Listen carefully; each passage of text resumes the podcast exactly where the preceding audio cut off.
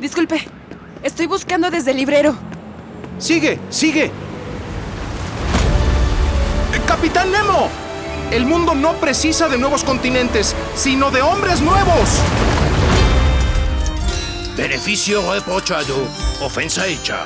Uno para todos y todos para uno. La bravura siempre es respetada, incluso en un enemigo. Sigue, ale, ale. Gracias, D'Artagnan. Nada era del individuo, a no ser unos cuantos centímetros cúbicos dentro de su cráneo. El gran hermano es la concreción de que el partido se presenta al mundo. Su función es actuar como punta de mira para todo. Sigue ahora que puedes.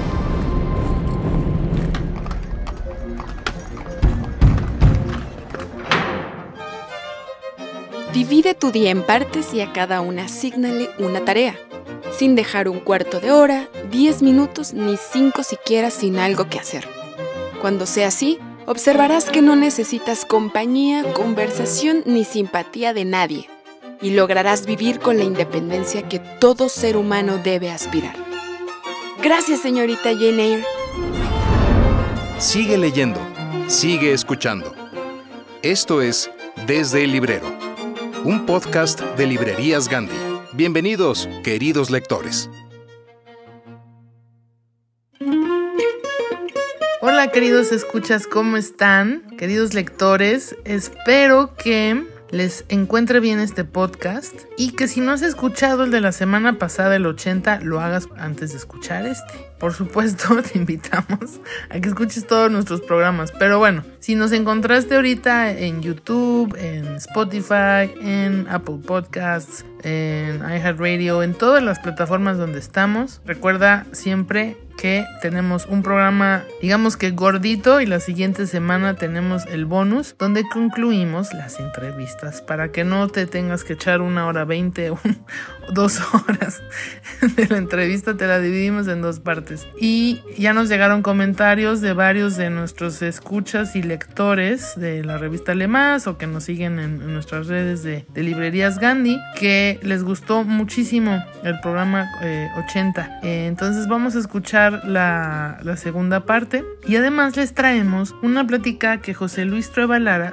acaba de sostener hace poquito con Laura Martínez Belli. La entrevistó por su última novela llamada La Mesa Herida, que publicó en Planeta. Ahorita les contamos más de qué va. Esa entrevista es completa porque nos la encontramos rápido y solo tuvimos un ratito con ella. Entonces esa no hay dos partes, pero esperamos que sea de su agrado. Comenzamos. Y ahora, la entrevista con Julio Rojas. Cuéntanos un poquito de las propuestas arriesgadas. Por ejemplo, revisamos tu obra y encontramos que puede ser el visitante extranjero, ¿no? Que llevas a Jack el Destripador a Chile y luego en un mundo imposible nos colocas ante los dilemas éticos de la hipertecnología, en lo que estábamos hablando. Y en Retornados nos llevas a Marte, a una misión que tiene un resultado siniestro. Entonces, ¿cómo puedes cambiar de temas de una manera tan radical y cómo los vas eligiendo? Es el mismo tema. Es siempre, mismo. Es el mismo te siempre es el mismo tema. Es el tema de un sistema en equilibrio que es violentamente vulnerado por la tecnología, por alguien que trae ideas nuevas que pueden ser terroríficas, como en el visitante extranjero, Puerto Valparaíso llegaba a toda Europa, igual que Veracruz. De hecho, eh, están haciendo la, la, adaptación del visitante extranjero a una serie de VIX Movistar, terminando de grabar ahora con, eh, y el protagonista es Demian Bichir, maravilloso. Ay, qué bien. Y se trasladó a Veracruz, que finalmente tiene que ver con el puerto maravilloso del siglo XIX donde llegaba todo de Europa. Pero llegaban la, las luces y las sombras. Y en este caso llega la sombra, llega el colonialismo, eh, la misoginia, pero la misoginia no desde la pulsión de la violencia pura, sino algo más, más terrorífico aún. La misoginia desde un fundamento biológico de estos científicos eh, darwinistas que pensaban que éramos seres inferiores. Cualquier persona que no fuera un blanco eh, colonizador, eh, un hombre blanco colonizador, era, claro, era un objeto de museo. Pero, pero siempre son límites de situaciones. Como Marte es un, es un lugar utópico ciencia ficción, pero no está diseñado para la vida. Y mandan a un grupo de gente y vuelve, vuelven fracasados. Y me interesaba ver el tema de- del que vuelve. El que vuelve a un lugar terrible. Ujú. Lo que pasó. Queda marcado, claro, y, y es incómodo. Ya no puedes volver a tomar desayuno con esa persona que, esa persona que dijo, me voy, dejo, dejo todo porque me voy a morir a Marte y ahora volvió y ni siquiera puede hablar de lo que pasó. Y siempre hay una especie de, en todos mis libros hay una, hay un espacio de intimidad terapéutico donde hay alguien que sabe o que empieza a descubrir, que es el espectador también, o el lector, empieza a descubrir la verdad. Eso siempre, siempre lo mismo, es la erupción de la tecnología en un sistema vulnerado. Sí, pero esa parte del regreso del trauma de qué pasó, sí, sí, sí, o sea, es como un escalofrío diferente que te- como lectores te aplaudimos más porque a lo mejor ya nos acostumbramos mucho a vivir la experiencia, como que ya ves, ya se rompió la cuarta pared, pero ya la, la trataron ya de hacer y rehacer y rehacer la historia, ¿no? Llega así, como que te, el hombre está, hasta nuestra química está hecha para adaptarnos, ¿no? Y entonces ya estás adaptado a, ah, estoy comiendo palomitas, me están contando una historia, pero a ver, espérate, ya regresé. O sea, ahí es como una Sí, experiencia nueva claro. y sí da un, a mí me dio más frío. Sí. Hay, una, Sí. y un relato pequeño que metido en, en Retornado, de, que hablan de un naufragio en el siglo XIX donde una mujer sobrevive y, y llega a, las- a Valparaíso como la única sobreviviente del naufragio. Comienza todo bien, va todo bien, pero igual viene con una marca porque viene a un lugar terrible, pasó algo terrible y volvió. Y la gente empieza a murmurar, ¿y sus hijos? ¿Y su, y su marido? Ella lo mató. ¿Por qué, por qué ella solamente sobrevivió? Los asesinó, se los comió. Eh, eh, ¿Qué hizo? ¿Por qué ella? Y hay tantas preguntas que finalmente quedan en una tierra de nadie entre los vivos y los muertos. Y eso me, me- interesó, me interesó esa gente que queda, que viene de los lugares en conflicto, los migrantes, la gente que está en un lugar desarraigado donde no, no pertenece. Sí, es un Los sobrantes. Exacto, sí, es que creo que por eso todavía es más escalofriante, porque es, es un limbo que todos en algún momento podrían entrar y que tus antepasados estuvieron y a lo mejor ni sabes. Entonces, y, y lo duro de enfrentarnos con el otro, pero ese otro, o sea, se nos olvida que es uno, pero Claro, siempre exacto. Completamente de acuerdo. sí. Pues te iba a preguntar justo eso, o sea, que parecía existir un dejo de desesperanza por la posibilidad de construir un mundo, un mundo mejor, un mundo perfecto, pero somos incapaces de lograrlo, tal vez, ¿no? Hasta ahorita no lo hemos logrado. Somos incapaces, yo, yo creo que hay que ser pesimista para poder tener eh, luz al final del túnel. Los optimistas del tiempo presente eh, permitieron arsenales nucleares, permitieron que la Tierra se destruyera con el cambio climático. Sí. Todo el mundo fue optimista, fue así, si dos grados no, si eso no va a pasar, no va a pasar. Y hay que ser muy pesimista para tener buenas buenas eh, noticias. Eh, nos faltó, yo creo que nos faltó pesimismo antes. Claro, Eh, claro. Estamos en la evasión siempre y, y- el futuro siempre era, era fijo. Por eso la pandemia fue un balde de agua fría que nos dijo, no, no, el futuro no está fijo. Todo puede cambiar. Y no todo puede cambiar en 40 años más. No. La próxima semana. Yo no sé si te acuerdas de en la mitad de la pandemia. lle- Llega un momento que yo, yo lo experimenté. Uno no sabía qué iba a pasar el próximo viernes, por ejemplo. Ni- no, no, no estábamos hablando de, varios meses. Esto iba, iba a aumentar, qué iba a pasar. Se borró la semana, se borró la sensación de tiempo. Sí. Y que te borren la sensación de tiempo. O sea, sabemos que es un constructo, pero que absolutamente puedan parar todo. Eh, eh, ya te das cuenta que estábamos viviendo ya en un gran hermano real hace mucho tiempo. Claro, ¿no? claro. Que tú no estás en control de absolutamente nada. Nada. Amigo, qué. Bueno, y hice un, otro libro llamado Freeland, que pensé, estoy escribiendo sobre tecnología y sobre eh, los peligros de la tecnología, pero también pensé, hay otro peligro, el peligro de las narrativas estúpidas. Las narrativas estúpidas, los grandes líderes con narrativas, que, que uno lo vio en la pandemia cuando uno veía como al presidente de la nación más importante del mundo que decía que se había, que in- inyectarse cloro o ponerse al sol. Bueno, y mucha gente lo decía. O un basquetbolista famoso dice la Tierra es plana y todo el mundo dice la Tierra es plana, o sus seguidores. Llega un momento que la narrativa y el carisma puede más que la evidencia y eso es súper peligroso, porque eso derrumba completamente el pensamiento científico occidental, de que, los cimientos de las de civilizatorios. Y el, mi libro se llama Freeland y es una distopía eh, terraplanista donde un dictador eh, eh, generó un mundo eh, donde no hay vacunas, donde no hay evolución.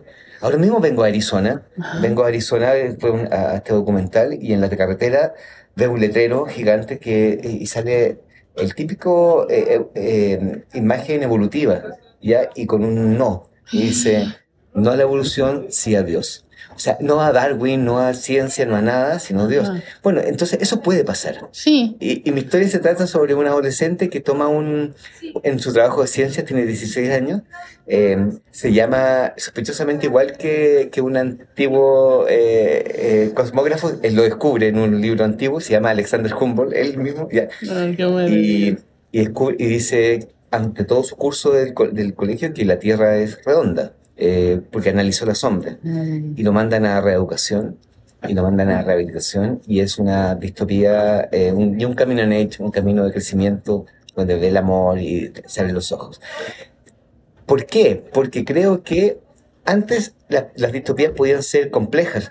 Yo creo que si nos dirigimos hacia un mundo un poco, un poco más bobo, Y eso es creo que de todas las tragedias que la humanidad ha sido partícipe y creador, puede ser la peor, puede ser, ¿no? ser atrapado en la, en la estupidez Sí. eh, denigrante como, como especie. Sí, una pandemia además de estupidez. Claro, sí. que sí hay muchas curas, pero no quieren, no quieren. Claro, exacto. Ujú, claro. Entonces, claro, eh, uno quisiera ser atrapado como en la literatura por grandes distopías complejas de extraterrestres que llegan y te atrapan, o, una, o un Matrix que está bastante perfecto porque en el fondo te, te simularon todo, eh, que podría ser también, eh, pero no algo tonto. Claro.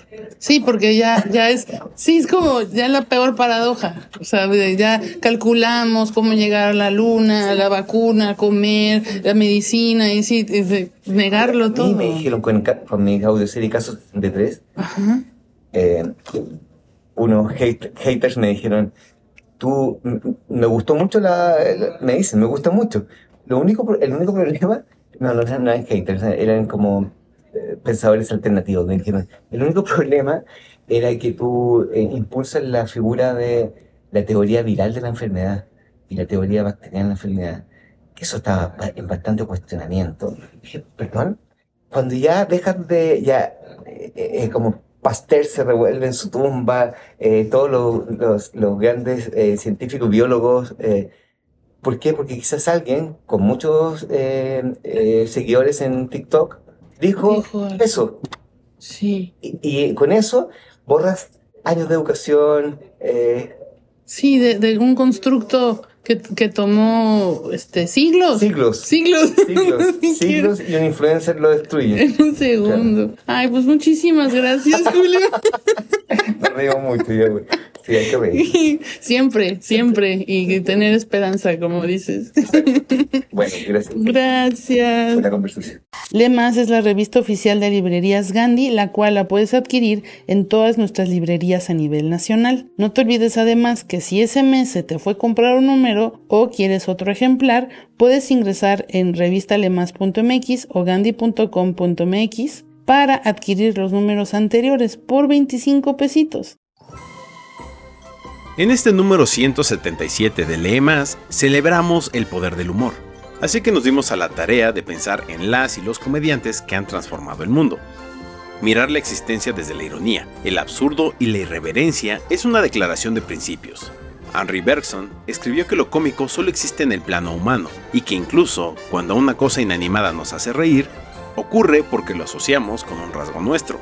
Nunca somos tan felices o tan lúcidos como cuando experimentamos el humor, y por eso quisimos compartirlo con todos ustedes. En estas páginas, José Luis Trueba Lara nos explica que los griegos se reían de temas totalmente opuestos a los que nos hacen reír ahora, pues lo cómico se convierte en el sello de una época. Jorge Fernández recordó a un genio del humor mexicano, Jorge Ibargüengoitia. Mercedes Alvarado y Mariana Aguilar se propusieron reivindicar a las creadoras que han apostado por la comedia, esas mujeres tan censuradas como celebradas. Así nos encontramos con Mrs. Maisel, Fleabag, The Nanny, Nora Ephron y Fran Lebowitz. Si algo aprendimos en este número es que hay que reírnos incluso del propio fracaso, porque ningún sufrimiento es eterno. Por esto, platicamos con el escritor francés David Fuenquinos acerca de su novela número 2, e incluimos un extracto del libro de Janet McCrudy en el que nos sorprendieron las conexiones del duelo y el humor. Además, Dani Sadia nos contó lo divertido y brillante que le pareció el número 40 de Asterix, recién salido de imprenta. Incluimos tres entrevistas de novedades que no queríamos que se perdieran por nada del mundo. A Benito Taibo por su libro Cuatro Veranos, a Rodrigo Morlesín por la publicación de Luna Ranchera y al escritor argentino Pablo Farrés. El único momento solemne de este número lo guardamos para pensar en el legado de José Agustín, a quien tantos lectores recordamos con cariño. Bienvenidos, queridos lectores. Esperamos que se rían mucho de todo, de la realidad, de los libros y de todos los humanos, los mamíferos más absurdos y contradictorios de este planeta. Consigue este número en librerías Gandhi, gandhi.com.mx y revistalemás.mx. Y que sigan las risas. El día de hoy vamos a platicar con Laura Martínez Belli, quien publicó La Mesa Herida en Planeta. ¿Hasta dónde está dispuesta a llegar para salvar la obra de Frida? Es México 1935 cuando descubre que Diego le es infiel con su hermana Cristina, Frida, que atraviesa un periodo de depresión ligado a su imposibilidad de ser madre, utiliza el dolor como inspiración para crear la mesa herida una enigmática pintura de gran formato que años después formará parte de la primera exposición de artistas mexicanos en la Unión Soviética. A continuación, los dejo con José Luis Prevalara y Laura Martínez Belli. Hola, ¿cómo están todos? Qué gusto, qué gusto, qué gusto, qué gusto. Oigan, aquí en algún lugar de la pantalla está Laura Martínez Belli a quien ustedes conocen retearto bien, a quien quieren mucho, igual que yo. Ella es la autora de estos libros maravillosos que nos ha enseñado nuestra historia. Pero ahora hay que reconocerlo, que Laura se fue hasta la cocina a resolver el misterio de los misterios. Se llama La Mesa Herida y es la historia del cuadro más buscado en la historia de México. Cuéntame, ¿cómo te topas tú con la mesa herida? Resulta que en el año 2020 apareció una noticia que decía que había aparecido la mesa herida, que tenía, había un marchante gallego que la tenía, pero que no querían subastarla, que lo querían hacer todo entre particulares, y unos decían que era un falso, otros decían que sí era el de verdad, otros que no, otros que sí, que porque estaba pintada sobre tela y la original era sobre tabla. Y bueno, así es como yo descubro esa obra y entonces eh, empecé a investigar, empecé a investigar porque me pareció que ahí había una historia muy buena para contarte. Claro, y entonces vi que la obra iba a Moscú, eh, luego desaparecía en Varsovia. Me, me gustan estas historias de, obras de arte desaparecidas. Tú sabes que yo estudié historia del arte y que estuve trabajando durante un tiempo en una compañía de seguros de obras de arte, justamente trabajando con arte robado y tal. Entonces dije, mira, voy a escribir esta novela. Y ¿qué fue? Hay un personaje en tu novela que a mí me dejó francamente ay, ¿cómo decirlo? Bueno, maravillado. esa es la palabra, esa es la palabra. Porque había momentos que medio la odiaba y había momentos que la amaba, entonces no puedo decir eso, pero Olga. Olga, es una mujer que se, se diluye entre el compromiso político y la pasión artística. Bueno, ¿Cómo inventaste a Olga, esta, esta militante desmecatada, pero absolutamente perdida por el arte, por supuesto un arte decadente y surrealista? Claro, es que Olga nace justamente cuando empieza a tirar del hilo hacia atrás para ver qué pudo pasar con esta obra, ¿no? Eh, si el que ha aparecido es un falso, alguien lo tuvo que copiar. Si el que eh, ha aparecido es el verdadero, eh, alguien tuvo que ayudar a sacarlo. Entonces dije, vamos a, necesito un personaje y va a ser eh, Olga, ¿no? Entonces Olga empieza a nacer en mi imaginación, empieza a, a representar, em, digamos, a ser un espejo de Frida en la Unión Soviética.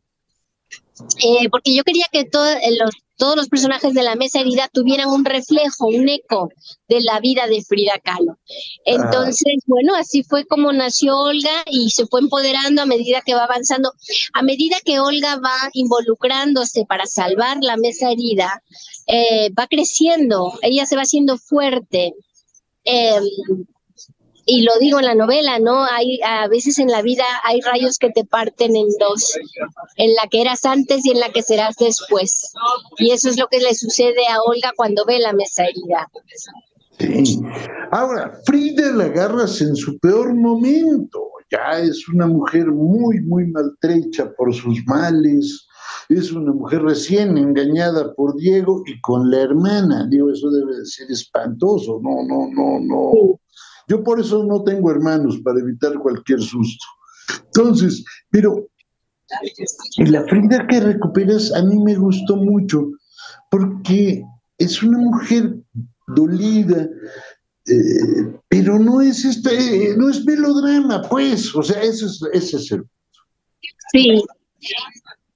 Es un personaje fortísimo cuando, cuando yo empecé a escribir esta novela, eh, de alguna manera tenía resistencia a escribir sobre Frida Kahlo, porque pues ya estaba todo dicho de Frida, ¿no? Ajá. Y dije, ¿qué más puedo contar de Frida que no se haya dicho ya? Eh, pero entonces empecé a leer sobre Frida, empecé a conocerla desde el lado humano, desde la imperfección. Eh, la, intenté ver como yo veo normalmente a mis personajes, que es que sean personas de carne y hueso y no los mitos, ¿no? No el personaje. Y así fue como me acerqué a una Frida nueva, y creo que sí le he dado otra visión, otro, otro, yo creo que la gente que ama a Frida va a amar mucho esta novela y la gente que la odia, porque hay mucha gente que odia a Frida también, eh, creo que puede, puede aproximarse desde otro punto de vista a Frida. Eso, eso está sensacional. Ahora cuéntame algo.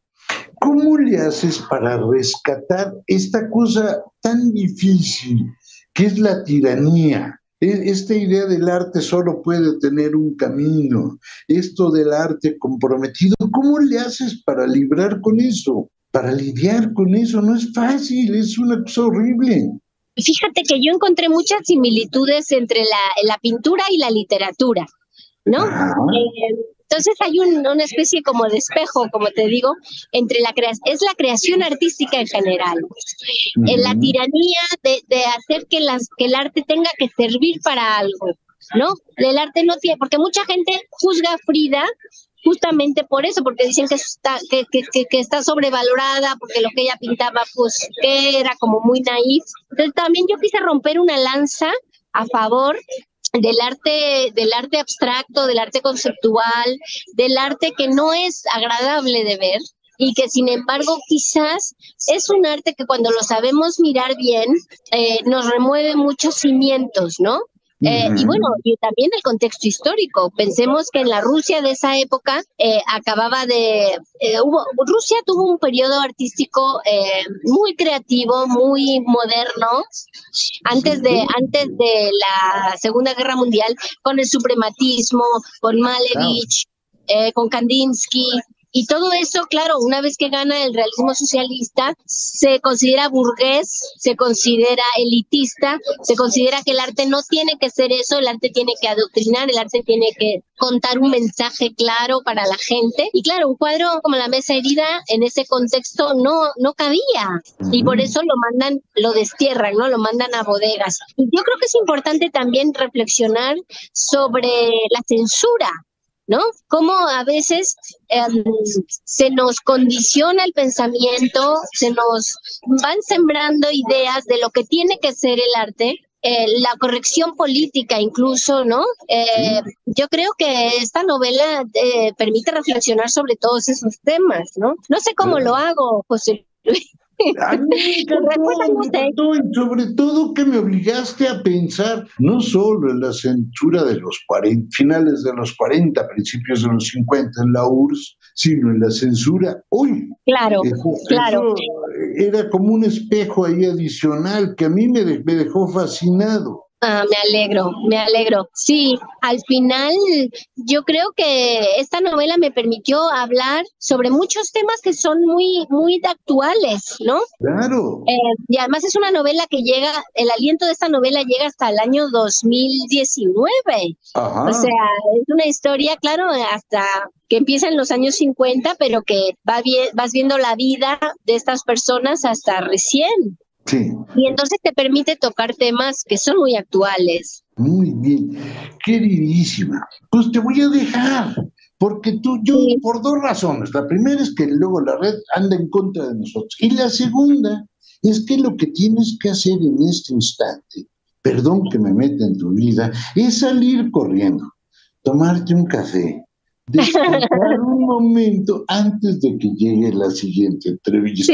Porque si no van a acabar contigo y yo me sentiría parcialmente culpable. Sí, muchas gracias, José Luis. Bueno, fue un, un, encuentro breve y un poco accidentado, pero me encantó verte y muchas gracias por leer La Mesa Herida. No, al revés, gracias a ti. Vete a tomar un café y la próxima vez que vengas yo invito uno en Gandhi. Claro que sí, la próxima vez paso por Gandhi sin lugar a dudas. ¿Qué les pareció el programa? Espero que haya sido de su agrado. Y recuerden, por favor, disfrutar de todo lo que les traemos día a día a través de diferentes plataformas. Máscultura.mx, noticias, reseñas, recomendaciones, entrevistas. Y tenemos, por supuesto, revistalemas.mx, la hemeroteca completa de Revista Lemas desde hace 14 años y medio. El próximo mes ya se cumplen 15 y pues pueden disfrutar de manera gratuita todos los ejemplares. No les cobramos ni un pesito. Y disfruten eso también, es un buen beneficio que hacemos con mucho cariño. Y bueno, pues nuestras redes, arroba revista Lemas, Instagram, TikTok, Facebook, está como Más Cultura de Librerías Gandhi y nuestro canal de YouTube, Revista Lemas de Librerías Gandhi. Dejen también, por favor, sus comentarios, sus calificaciones desde la plataforma donde nos están escuchando y nos vamos a encontrar la próxima semana. Les mando un abrazo muy grande. Hasta pronto.